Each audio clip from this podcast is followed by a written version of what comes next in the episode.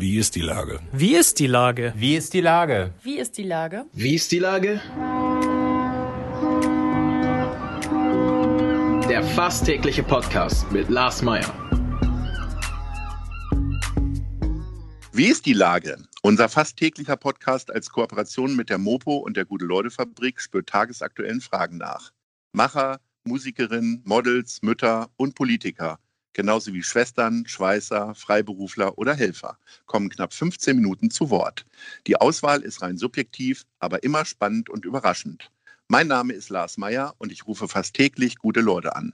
Unser Partner, der es diese Woche möglich macht, ist Ostholsteiner Doppelkorn. Herzlichen Dank. Heute befrage ich den Schriftsteller Matthias Politiki. Ahoi, Herr Politiki. Ja, hallo, Herr Meyer. Lieber Herr Politiki, wie wichtig sind Bücher in Zeiten wie diesen? Ach, das trifft mich ja schon gleich voll auf der Zwölf. Ähm, ich hätte gern ein Buch geschrieben, um die, den Lockdown so gut wie möglich äh, auszunützen. Was trifft sich besser als sozusagen eine von außen verordnete Schreibklausur, aber es ging nicht. Und ähm, tatsächlich habe ich, ähm, weil einfach der Roman, äh, den ich gerade veröffentlicht habe, noch viel zu frisch war. Ich konnte mich also nicht konzentrieren. Genau. Was macht man dann? Man liest und taucht in andere Welten ab. Ich bin noch jetzt dabei. Was sind denn so Ihre Untertauchwelten gerade? Also welche zwei, drei Bücher haben Sie in den letzten Wochen, Monaten gelesen? Also es war so, dass ich äh, mich ein bisschen auch bestrafen wollte für das Versagen äh, am eigenen Text. Da habe ich gesagt, so, dann musst du wenigstens etwas lesen, was du nie freiwillig gelesen hättest, was bestimmt keinen Spaß macht, was dich quält.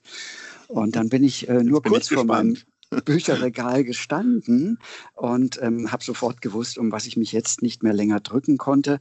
Ich Die vor, Biografie von Verona Poth? Nein. Nein, das Gegenteil. Ich hab, Natürlich, Goethes Faust vor, oder so. Ja, ich habe vor, äh, ja, inzwischen auch schon 15 bis 20 Jahren, die, äh, das war reichlich größenwahnsinnig, die Gesamtausgabe gleich subskribiert von Borges. Und jeder Band, der dann kam, den las ich pflichtschuldig an und dachte, oh nee, äh, passt jetzt gerade gar nicht. Ähm, und so mh, hm, gehe ich seit vielen Jahren an einer ziemlich langen Reihe von Borges-Bänden vorbei und dachte, gut, Jetzt ist es soweit. Und Sie werden lachen. Ich habe mich am Anfang genauso gequält, hm, wie ich es befürchtet habe. Und dann kamen plötzlich zwei, drei Hämmer, die da rausgehauen hat, die überhaupt nicht ins landläufige Borges-Bild äh, äh reinpassten. Und dann war ich an seinem Haken dran und bin es noch jetzt. Gerade bis eben äh, saß ich davor, denn inzwischen schreibe ich über Borges. Also jetzt habe ich auch wieder zum Schreiben gefunden über den Umweg des Lesens und ich muss mein Urteil, was ja eigentlich nur so ein landläufiges Klischee ist, was ich hatte, vollkommen, ja, eigentlich in die Tonne treten und das Gegenteil behaupten. Jetzt kann spannend sein und erlösend für sie, weil es hat offensichtlich ja diese Schreibblockade gelöst. Aber äh, was hat sie denn innerlich gehindert, eigentlich zu schreiben? Es gibt ja viele Gründe. Der banalste mhm. ist ja, dass man sein Leben einfach jetzt mal neu organisieren musste. Eine befreundete Schriftstellerin von mir hatte auf einmal einfach ihren Sohn zum Homeschooling da und kam selber nicht mehr dazu zu schreiben. Was war es bei Ihnen? Bei mir war es ganz klar, ähm, ähm, etwa eine Woche vor ähm, Corona ist mein aktueller Roman äh, im, im Literaturhaus Hamburg ähm, sozusagen äh, ja, an die Öffentlichkeit getragen und dann auch gefeiert worden. Das kann uns keiner nehmen. Ähm, das ist ein sehr persönlicher Roman.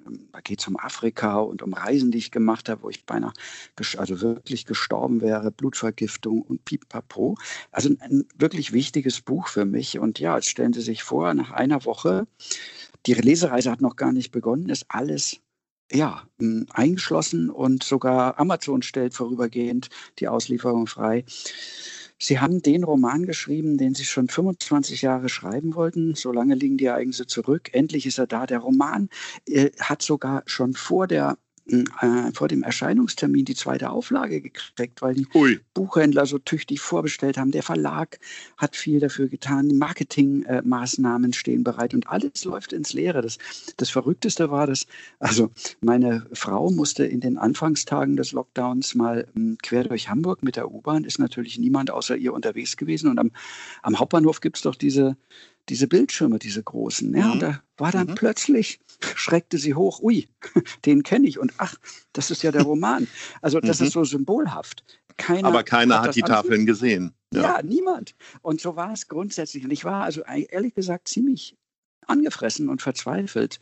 Ähm, denn was kann es Schöneres geben, zunächst mal als so willkommen zu sein mit einem Buch und dann so abgeblockt zu werden. Und da, ja, Schreibblock, es war keine Blockade, es war eine, eine verbitterte Unlust. Warum soll ich jetzt noch reinschreiben und noch einen? Ja. Das hat ja schon was Sinnkrisenhaftes. Ne? Ich meine, viele reduzieren das dann immer sehr schnell auf, naja, der hat so viele erfolgreiche Bücher geschrieben, er wird nicht frieren müssen im Winter. Aber ich habe mit vielen Künstlern ja in den letzten Wochen gesprochen, die äh, sagen, es geht eigentlich um ganz was anderes. Es geht darum, mhm. seine Sache zu präsentieren, gebraucht zu werden, Anstöße zu liefern und so weiter. Mhm. Wie sind Sie denn damit umgegangen? Genau so. Ähm, ich vermisse, habe das furchtbar vermisst, äh, auf Lesereise zu gehen. Das ist, also wenn ich jetzt sage, das macht mir Spaß, ist es, ist es weit untertrieben. Das ist ein Bedürfnis. Man liest zum ersten Mal wirklich vor Publikum.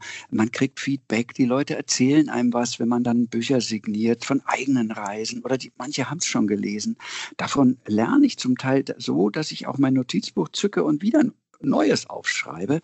Das ist wirklich ähm, ein Gespräch zwischen Autor und Leser auf Augenhöhe, wie man sich es nur wünschen kann. Da ist Deutschland auch eine natürlich genau das richtige Land. Das ist eine ganz tolle Seite von unserer Kultur, dass wir hier so einen lebhaften Austausch haben. Und ums Geld verdienen geht es gar nicht. Ehrlich gesagt, das kriege ich doch als Vorschuss. Ähm, ja, das habe ich doch schon längst. Ich will doch jetzt äh, sozusagen höchstens dazu beitragen, diesen, dieses Buch zu refinanzieren. Äh, aber das ist auch in Corona-Zeiten für mich eher beiläufig gewesen. Viel wichtiger ist dieses emotionale und damit aber auch intellektuelle mit dem Leser gemeinsam hm, über gewisse Themen sprechen, auch über diesen Kontinent. Da gibt es ja wirklich viel, was man erzählen kann, auch ähm, Vorurteile, die man hinterfragen kann. Also ja, das war eine große Lücke. Was ich immer nicht verstehe, ist bei Schriftstellern, also äh, fange ich mal anders an. Musiker gehen auf die Bühnen, um sich hochzuspielen, auf große Bühnen. Äh, und wenn sie viel Glück haben und viel Erfolg, dann stehen sie irgendwann in den großen Multizweck-Arenen, äh, äh, wo dann irgendwann 10.000, 12.000 Leute sind. Das, die Chance hat man ja als Schriftsteller gar nicht, sondern man dümpelt ja doch immer eher so in den Hunderterbereichen rum. Was ist das für eine Faszination dann in einer Buchhandlung, ohne jetzt irgendeiner Stadt zu nahe treten zu wollen? Wollen, in Kassel oder Darmstadt zu sitzen vor möglicherweise 200 Leuten. Also klar, Sie haben ja in, in den Großstädten haben Sie im Publikum von mehreren hundert, aber äh, es gibt ja doch auch mal wieder kleinere Orte. Und trotzdem stelle ich fest, äh, gerade bei den Schriftstellern, denen ist es egal, die finden es super. Wie ist das bei Ihnen? Ja, also dem, in, den, in den Auflagen hat man halt dann mehrere Zehntausend. Mhm. Ähm, das ähm, ist dann wieder unser Vorteil. Ähm, ehrlich gesagt, die kleineren Lesungen äh, bieten doch auch viel größere Chancen, miteinander ins Gespräch zu kommen. Es geht ja hier nicht um äh, die, die, maximale PR-Nummer. Nein, sondern es ist äh, allen Beteiligten eigentlich ein Bedürfnis. Auch den Veranstaltern übrigens. Natürlich muss die Sache solide finanziert sein. Aber das sind auch äh, sehr literaturaffine Menschen, die glücklich sind, wenn der Abend äh, gut wird. Und gut heißt nicht nur volles Haus. Das kann auch völlig langweilig werden, wenn der falsche Autor aufs falsche Publikum trifft. Also hm, ich glaube überhaupt, dass äh, Kultur nur so entstehen kann, indem man sich auf die Sache selbst äh, äh eben hm, besinnt und ähm, das Maximum natürlich einerseits gibt als derjenige, der vorträgt oder vielleicht auch bei Musikern, die spielen, aber auch mit der Bereitschaft dorthin geht. Und äh, wenn das beides zusammenfunkt, dann sind ja auch 20 Leute, 30 Leute sind schon super. Das ist ein toller Abend. Ist das vielleicht sogar eine Chance für äh, Schriftsteller, die gerne lesen? Theater fällt aus, weil vielleicht zehn Leute eben kein, nicht auf der Bühne stehen dürfen. Es gibt eine gewisse mhm. Begrenzung in den großen Häusern. Ich glaube, das Ernst-Deutsch-Theater darf allerhöchstens 180 Leute beherbergen im Publikum. Könnte das tatsächlich eine Chance sein, eine Lücke sein, in die äh, solche Lesungen stoßen können?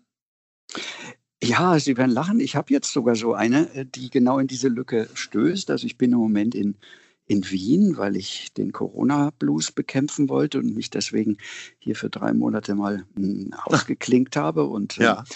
Ja, natürlich schreibe und arbeite, aber ähm, ähm, jemand, äh, den ich dort ähm, kennengelernt habe äh, vom Penn, der hat spontan, weil er gerade den Roman gelesen hat, äh, so ein schöner Zufall gesagt, ich mache eine Lesung bei mir zu Hause. Nun wohnt er natürlich auch entsprechend, sodass er einfach mal mehrere Flügeltüren öffnet und ja. äh, na, am Ende dann eben doch nur sagen wir mal, wir wissen es ja noch nicht, die steht noch an, 40 ähm, bis 50 Gäste empfangen kann. Er muss auch schon bei der Einladung darauf achten, dass Corona-gemäß bestuhlt wird und so weiter. Also das sind alles äh, Dämpfer, die man schon im Vorfeld ähm, hinnimmt. Aber ehrlich gesagt, mir hat es eine Riesenfreude gemacht.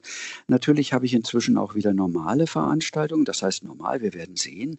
Ich hatte es von der Geisterlesung in Hannover, da war null Publikum, wir haben nur aufgezeichnet, bis hin schon zu reduzierten Lesungen. Da sitzen dann die Leute im Literaturhaus München, war das verstreut im Raum und es wird gleichzeitig gestreamt. Und äh, nun haben wir also eine Salonlesung, heißt das. Ja, ähm, das sind, äh, ja, ehrlich gesagt, sind es gar keine so neuen Formen. Sowas gab es schon immer. Ja. Aber es äh, wird wieder, äh, gewinnt eine andere Relevanz. Und ich freue mich drauf. Jetzt sind wir so fast drüber hinweggegangen, dass Sie nach Wien gezogen sind für ein paar Wochen oder Monate. Sie haben gesagt Corona-Blues. Wie kommt man denn auf die Idee, das schöne, sonnige Hamburg, das fröhliche Hamburg einzutauschen gegen das morbide Wien?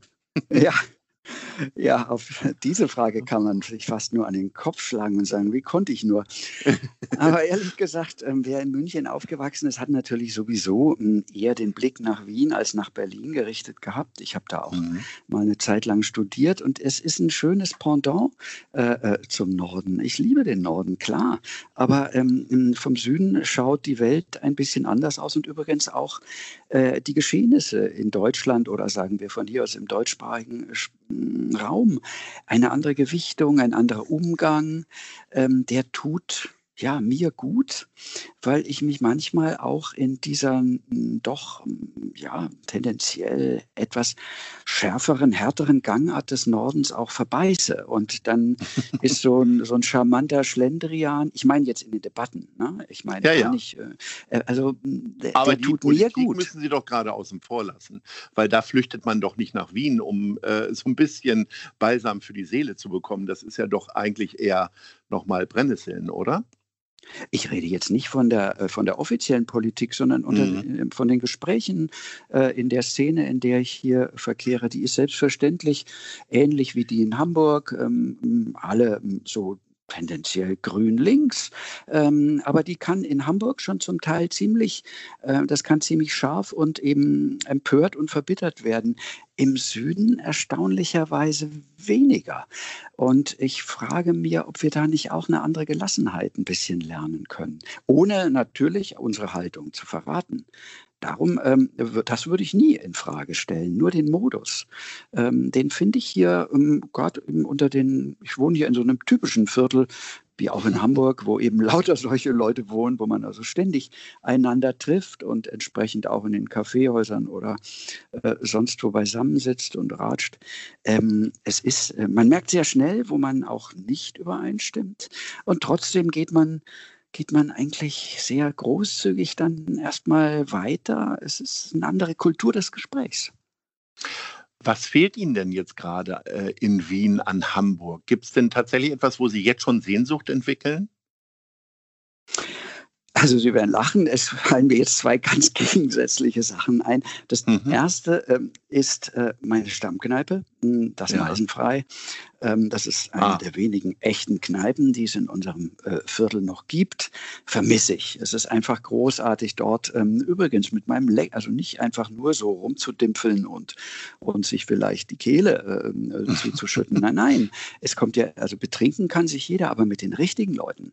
Und sehr viele der richtigen sind da drin. Und äh, das liebe ich. Also meine Freunde da zu treffen, das, ähm, also wenn ich wiederkomme, wird die Meise kräftig erstmal Umsatz machen. Aber das Zweite, was ich vermisse, und das glauben Sie mir vielleicht jetzt gar nicht, ist tatsächlich mein Verleger. Ähm, meine Frau besucht mich, äh, Freunde habe ich ja auch, aber ähm, zu, zu, meiner Arbeit gehört schon auch das kontinuierliche Sprechen, gerade über Texte, die noch gar nicht da sind. Und ähm, das ist unheimlich anregend und ja, verschafft einem Rückenwind. Ich weiß nicht, das kennen Sie doch sicher auch. Äh, äh, wenn Sie irgendwie Aufgaben vor sich haben, die erstmal ein bisschen groß ausschauen und jedes Buch mhm. schaut am Anfang so groß aus. Dann jemanden am Tisch zu haben oder einen ganzen Abend mit, der sagt, Mensch, ich glaube, ich habe es kapiert, was du willst. Ich sehe es, es wird. Ähm, und ähm, ganz so einfach läuft es in der Regel nicht, aber die Stoßrichtung ist irgendwie so gut. Ich finde es so beflügelnd. Solche hm. Gespräche, die vermisse ich. Äh, wann geben Sie der Sehnsucht wieder nach und wann trifft man Sie meisenfrei wieder? Also wann kommen Sie zurück? Ähm, ich bin für eine Veranstaltung mal kurz in Hamburg. Da geht es um Cancel Culture im Nordspeicher. Ende September. Der Anlass Aha. ist ja klar. Ähm, ja. äh, aber da bin ich nur diesen einen Dass Sie jetzt als Exil-Wiener sozusagen äh, na, na. das jetzt ersetzen und erklären. Nun gut. na, äh, sie ist ja selber Exilantin. Ähm, ja. Ich weiß gar nicht, ob sie in Wien so wohlgelitten ist wie in Leipzig oder überhaupt in Deutschland. Aber ja. das steht mir auch gar nicht zu. Hier geht es, glaube ich, auch eher allgemein um das Thema. Ähm, nee, ich komme erst Ende Oktober wieder. Also ähm, ab Anfang November wird man mich im Meisenfrei wieder häufiger sehen. Das ist gut zu wissen. Das freut das Meisenfrei, das freut Ihren Verleger und das freut auch uns. Ich hoffe, Herr Politiki, wir hören uns bald wieder. Es war sehr erfrischend. Ich bedanke mich recht herzlich und sage Ahoi oder Servus und Baba nach Wien. Ja, ich danke auch. Mir hat es auch Spaß gemacht. Ciao. Tschüss. Servus.